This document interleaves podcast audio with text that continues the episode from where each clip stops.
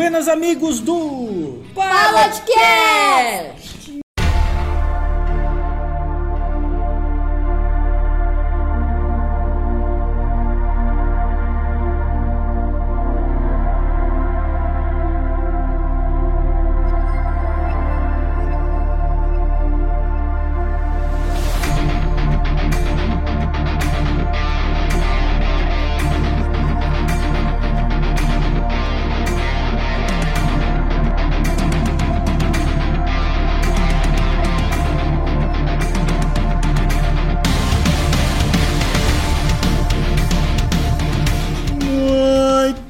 Estamos de volta. Décimo episódio do Pilotcast. Décimo episódio, hein? Muita gente achou que era fogo de palha. Logicamente demorou um pouco para a gente sair do 9 para o décimo, mas estamos, aqui no décimo episódio do Pilotcast. E a gente faz esse podcast é para a galera que gosta de aviação e também gosta de um papo mais, digamos assim, objetivo, né? Que não tem É aquele direto ao assunto. é direto ao ponto, que não tem aquela paciência para ficar aguentando aqueles podcasts de uma hora, uma hora e meia, duas horas. Então você pode curtir aqui nossos podcasts aqui. A gente traz um assunto, sempre um assunto específico, de uma aeronave ou de um piloto, uma história de um herói de guerra. E hoje a gente vai falar de um avião de uma nacionalidade que estava faltando aqui no podcast. E esse avião, ele vem lá, lá do Oriente, lá da cortina de ferro, do tempo da cortina de ferro. E da onde que vem esse avião? União Soviética!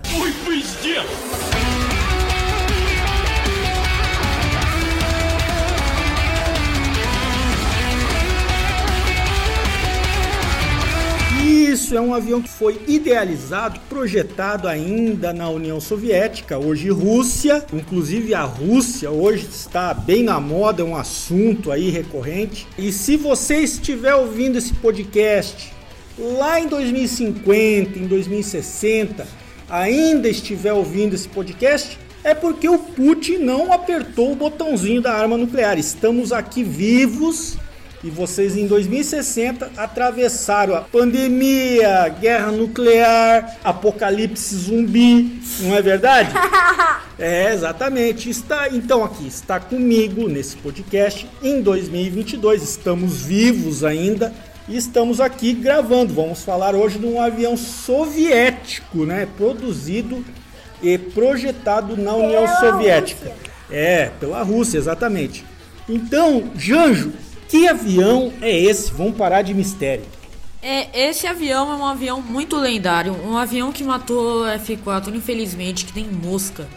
Foi o MiG-23 Flogger, Mikoyan Gurevich MiG-23 Flogger. É, o MiG-23 e a sua variante MiG-27 são praticamente o mesmo avião com algumas diferenças. A gente vai falar durante esse podcast aqui alguns detalhes técnicos, vamos falar desse avião, por que, que ele foi produzido, por que, que ele foi projetado, para o que foi projetado, né, Tidus?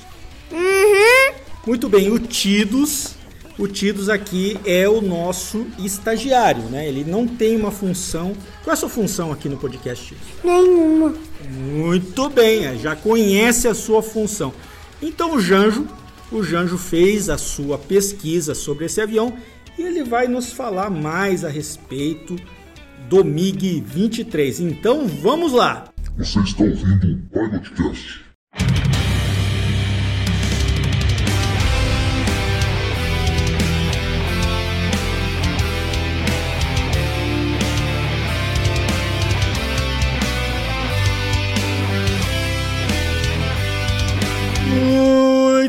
Bem, estamos de volta. E agora a gente vai falar do MiG-23. Quando que ele foi projetado? Foi produzido entre 1967 e 1985. Ele foi, proje é, ele foi produzido nessas datas, mas ele foi projetado um pouquinho antes, né? Na- no início da década de 60, né? A quantidade produzida foi que- 5.047. É um avião que chega perto do nível do F4, que foi produzido em grande escala.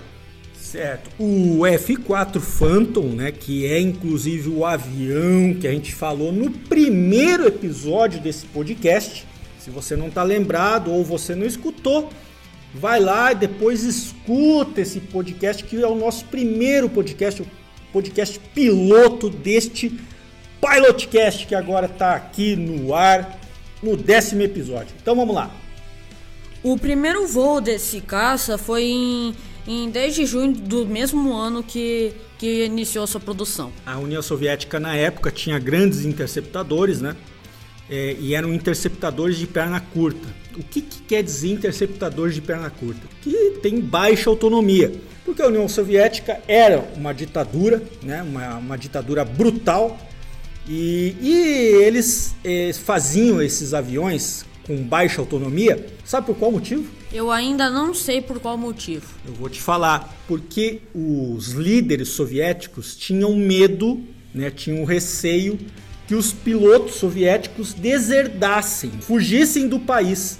Então, para isso, eles sempre projetavam, procuravam projetar caças, caças, principalmente os caças táticos, com uma baixa autonomia, para os pilotos não atravessarem a cortina de ferro e pousar país inimigo. O, foi introduzido em 1970, um pouquinho depois do início de sua produção e um pouquinho antes da, do término da sua produção. Ele foi mais ou menos, teve é, contemporâneo do F4, certo? E eles, eles entraram em combate? Sim, e o F4 perdeu feio. Ah, entendi. Então o F4 foi diversas batalhas, foi derrotado pelo MiG-23. Então, a principal característica do MiG-23 para o MiG-21, o MiG-21 foi o caça mais produzido na União Soviética, e em segundo lugar foi o MiG-23. A diferença entre eles, basicamente, que o MiG-23/27, né, que eram praticamente o mesmo avião, eles tinham asas de geometria variável. Você sabe o que quer dizer isso? Um avião com asas de geometria variável? É uma asa que se move para alterar a sua performance. Certo. Então a asa de geometria variável, às vezes, é, às vezes as pessoas confundem muito ou simplificam demais. Mas para não tornar o, o, assunto muito técnico, essa asa de geometria variável não altera somente a geometria, o ângulo de enflechamento ele também altera a raiz né, da asa, a envergadura total e a área da asa, né? Também aumenta a área da asa quando se faz o desenflechamento da asa. Então, o enflechamento serve para o avião ficar mais manobrável a baixa altura e com a asa completamente enflechada, essa aeronave se torna mais veloz, perde muita resistência aerodinâmica, então se torna mais veloz. Então por isso que se faz o uso dessa desse tipo de asa. Na época que o MiG-23 foi projetado, nos Estados Unidos já se fazia um avião desse tipo, que era o F-111. E logo depois veio o F-14, inclusive da mesmo projeto do F-111, né? O F-111 foi um avião que foi idealizado para ser um caça interceptador e no fim serviu para outros fins. E muito se teve dessa tecnologia roubada pelos soviéticos para se fazer os aviões com esse tipo de tecnologia de asa, né? A asa com geometria variável. Então, lá na década de 60 teve muito isso, né? Muita espionagem, muita guerra de espiões. E um dos produtos dessa espionagem foi as tecnologias militares.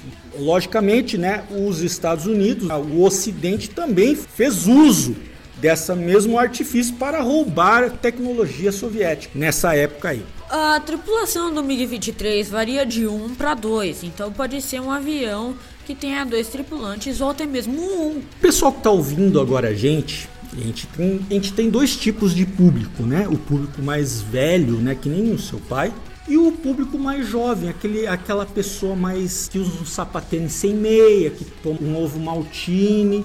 Esse pessoal, ele não sabe para que, que é dois assentos, dois tripulantes. E então assim, explica para nós o que, que seriam essas variações, né? Um avião com um tripulante e com dois tripulantes. Para que serviria um caça ter dois tripulantes? Pode ser porque o avião pode ser mais complexo que nem o F-14 e que nem o F-4.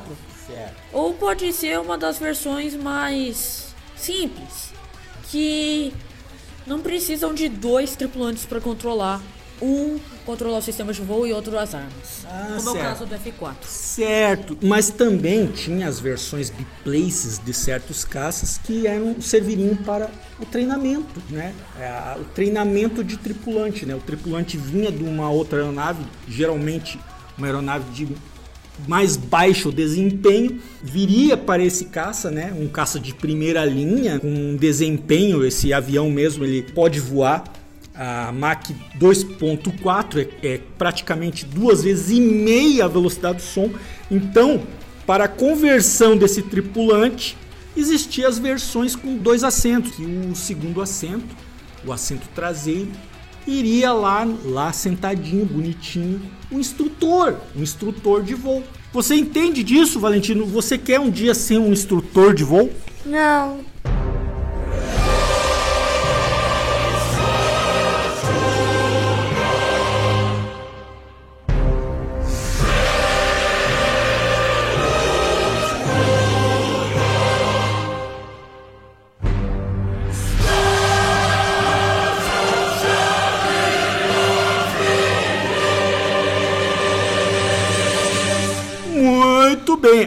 Opinião do Titos a gente sempre procura trazer aqui para o podcast, enriquecer esse podcast. O motor é o Tumansky R29B. Esse motor, inclusive, me dá mais alguns detalhes desse motor. Eu vi muito falar dele. É um motor bem potente, Era um motor turbofan turbojato. um turbofan. Negativo, ele era um turbojato. Ele era um turbojato justamente porque naquela época os turbofans, primeira geração de turbofan, eles tinham pouca resistência do compressor, que é a parte frontal do motor a reação, o compressor, eles tinham pouca resistência ao ar de impacto nos voos supersônicos. A primeira geração. As gerações seguintes foram corrigindo e melhorando essa tecnologia. Então, já existia turbofan na época do da concepção deste avião, o MiG-23. Porém, eles eram extremamente limitados. Então, optaram, o MiG-23, os seus desenvolvedores, optaram por usar um turbojato, um turbojato puro, né? E esse turbojato, ele tinha potência maior que os J79, que o F4, o F4 Phantom 2 utiliza. Sua velocidade máxima pode ser Mach 2.32. É claro que isso pode variar por causa da, da geometria variável. Sim, sim. Geralmente a velocidade máxima se, se consegue criar a asa completamente enflechada, praticamente fechada. Então, para vocês terem uma ideia, o, o avião é praticamente, o avião com uma asa enflechada é praticamente um avião com uma asa em delta, quando a asa está enflechada. E quando o avião está com a asa desenflechada, ele é praticamente um avião convencional, com asas convencionais. Então, para isso, é, essa asa desenflechada consegue aproximações e manobras a baixa altura e a baixa velocidade muito melhores que um avião com asa em delta. O seu alcance é de 2.815,75 km, o alcance bélico. O teto máximo é de 18.501,36 metros. Quantos MiGs 23/27 foram construídos? Foram construídos 5.047.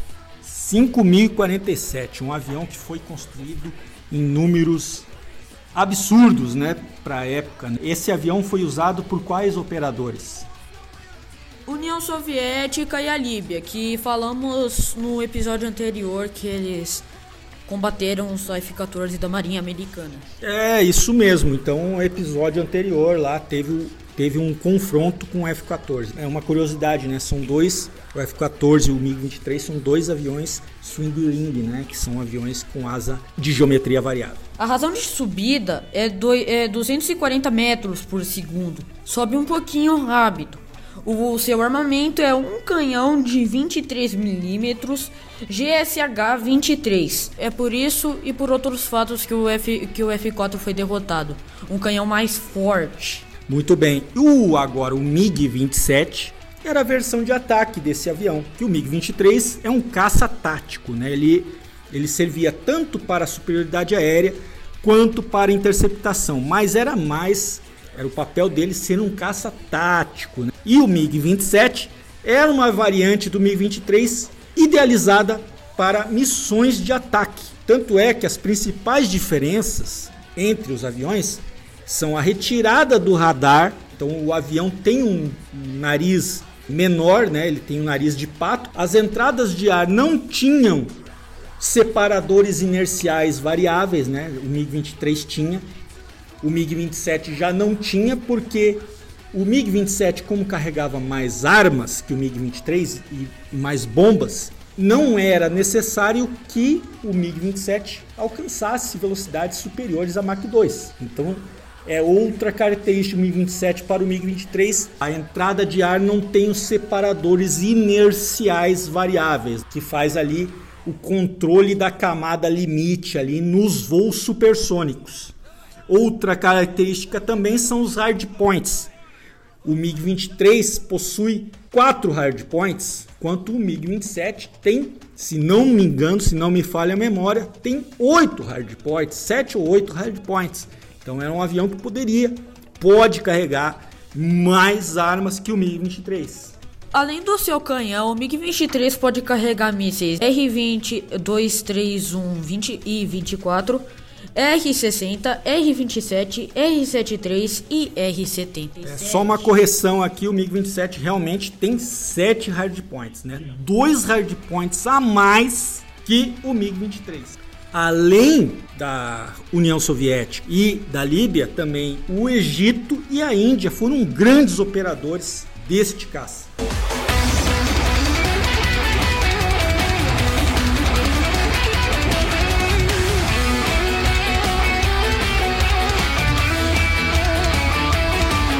Esse foi o nosso episódio de hoje, pessoal. Espero que vocês tenham gostado.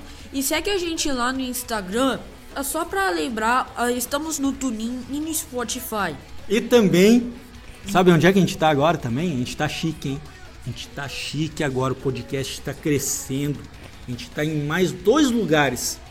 A gente tá na Amazon Music e no Apple Music. Fala para nós, tidos, o endereço do nosso Instagram para caso o pessoal tenha interesse em nos seguir lá. pilotcast.com.br Não, não, não. É, a- é arroba pilotcastbr só. Tá bom, muito bem. Então vamos lá, Janjo. Estamos também no Telegram. Ah, o nosso grupo é o World of Aviation, grupo bem legal. E estamos ainda botando mais posts nesse grupo. Então até o próximo episódio. Falou! Falou!